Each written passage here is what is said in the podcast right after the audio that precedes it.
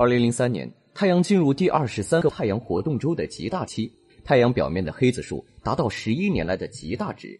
接着就是一场急剧的太阳风暴横扫太阳系，在地球上引发了磁暴现象，造成的后果是瑞典五万人的电力供应中断，全球范围内的通讯受到干扰，海事紧急呼叫系统瘫痪，珠峰探险队通讯中断，GPS 定位精度大幅下降。越过极区附近的飞机航线大量中断和延误，极光现象也出现异常。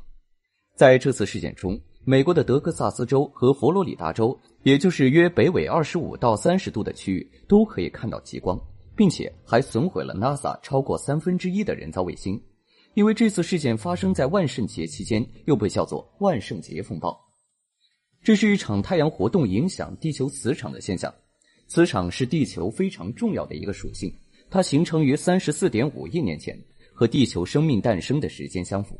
研究者认为，如果那时候没有地球磁场的庇护，致命的太阳辐射就会撕开大气层，蒸干海洋，生命也就不复存在。在接下来的三十多亿年里，每一次太阳风的吹拂，地球磁场的反抗，使得地球周围形成了一个我们看不见的彗星状的、向太空延伸几万公里的磁层。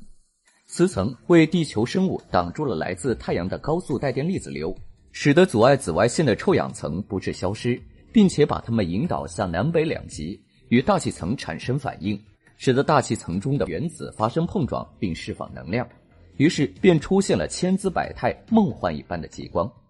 那么，地球磁场是怎么形成的？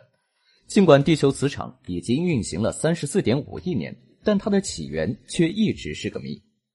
二十世纪四十年代发展起来的发电机理论是目前研究和应用较多的地球磁场学说，可以大致解释地球磁场各个已知的特点。我们已知地球内部结构是地壳、地幔、地核三层，地核又分为外核和内核。发电机理论认为，地核向外散发热量时，引起外核中的熔融铁裂的对流运动，进而产生电流，构成了一个巨大的发电机。地磁场就是由这个发电机发出的电流激发的。我们还可以把对流的物质看作是旋转的圆盘，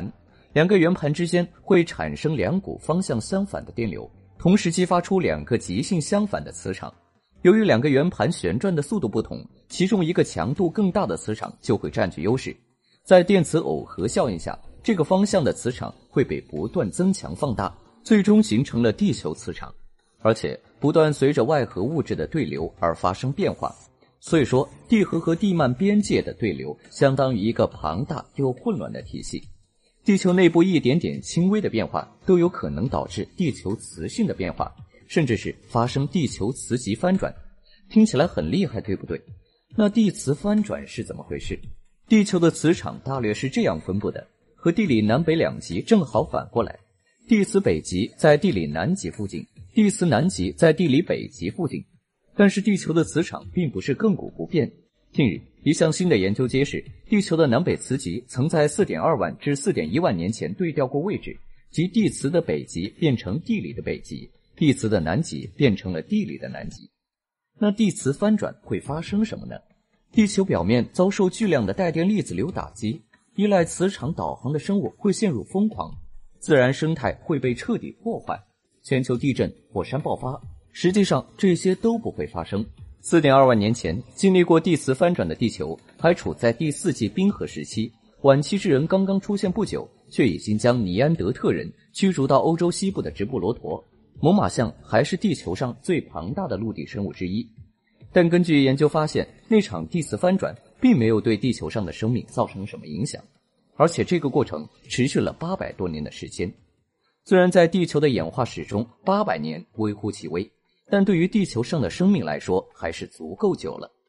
当时的地球磁场强度一度减弱到百分之二十八左右，这意味着当时的地球生命承受了更多来自太空的辐射。不过，生命却在那个时候活了下来，甚至没有太大的变化。为何磁场翻转不会危害到地球上的生命？科学家目前还没有答案。结合已知的地磁翻转时间表，可以知道地球的磁场已经翻转过数以万次。在过去的一百五十年里，地球的磁场强度下降了百分之十到百分之十五，并且在过去几年有加快下降的趋势。地磁的北极正在从加拿大北部的西伯利亚方向漂移，以前还是以每年十公里的速度，到二零零三年已经升至每年四十公里，目前速度还在上升。和岩石中的古地磁场记录相比，今天的地磁场强度和减弱的速率都还在正常波动范围以内。但如果在我们现在生活的年代中真的发生地磁翻转，会对我们的生活造成什么影响？在磁极变化和翻转的过程中，一定会发生磁场变弱，那么很可能会发生我们一开始说的磁暴现象，这样地球的各类电子设备、电力系统、卫星都会出现损坏、瘫痪的情况，臭氧层可能会被破坏，来自太阳的紫外线辐射会伤害地球上的生命，导致皮肤癌和白内障。很多鸟类和鱼类是依靠磁场来辨别方向的，也会在磁场减弱的情况下难以生存。